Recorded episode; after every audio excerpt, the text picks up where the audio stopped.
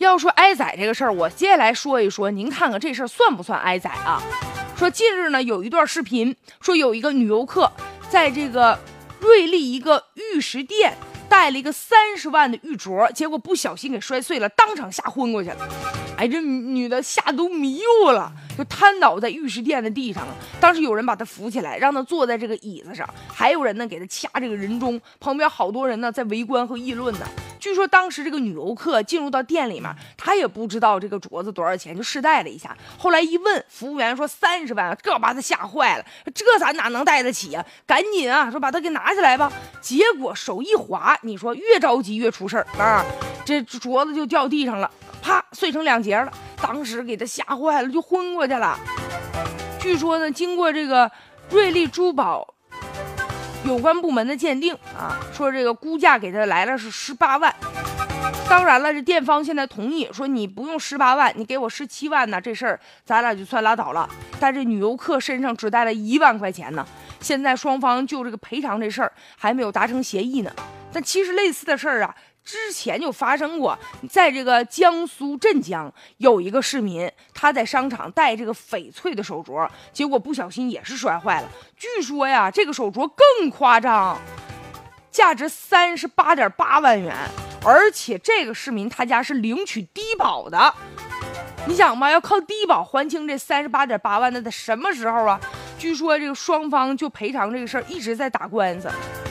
网友啊，看完之后也在评论说：“想当年呢，我还看过价值上亿的翡翠安然无事，突然之间觉得自己捡回一条命。而且玉石啊，这种东西水很深，你说三十万就三十万呢？”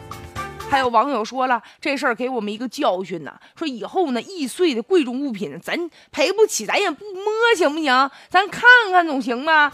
再者吧，也有网友给的这个建议，我觉得挺好啊。他说什么呢？像珠宝店呢、古董店呢这种，你本身这个产品呢比较贵的，你能不能铺个地毯？现在大家最关心的就是这摔碎的这个玉镯到底值多少钱？这游客该怎么赔偿？在这个玉器界有一句话说说黄金有价，玉无价呀。一方面说明啊，这个玉器确实很珍贵；另外一方面也说明黄金嘛，是吧？它现在有个标准，就一克多少钱。你再贵重的黄金，咱能给出一个比较公平的一个价格了，是吧？但这个玉石啊，它没有个固定的一个定价的模式，它需要看，比如说它的这个成色呀、产地呀、工艺啊等等来进行划分。普通人咱哪知道它值多少钱呢？你用肉眼看根本看不出来。而且吧，珠宝商是根据这个玉，它呢是有这个背景的，啊，它的历史背景啊、做工啊，很多很多的因素来这个进行定价的。所以说，现在商家往外卖，说这个玉石呢标价是三十万，当然这里有很大的水分。你就是我真想去买去，你说三十万我也不能给你吧，双方不也得讨价还价吗？所以说这个玉，你看原来他说三十万呢，现在呢一给他评估又变成十八万了，又同意说十七万就了事儿了。这里面这水分还有没有？还能不能再降一降啊？而且现在给出说十八万的这个定价的这个人是谁呢？是这个瑞丽市的宝玉石协会，他以第三方的身份出现的，就对这个玉镯啊进行了一下鉴定和评估。但关键问题是，这个协会啊是一种行业组织。它呢是实行呢这个会员制的，也就是说呢，现在就这个店家，他也属于这个行业协会的一个会员，所以现在由这个会员啊和这个协会之间来进行。定价这合适吗？他们之间会不会有这个利益的一些关系啊？咱就退一万步说啊，就说这现在人这协会挺公平的，没有偏袒任何一方。但是我总觉得，既然啊是会员和协会的关系，也难免会让人觉得有一些有失公允。所以是不是也应该避避嫌呢？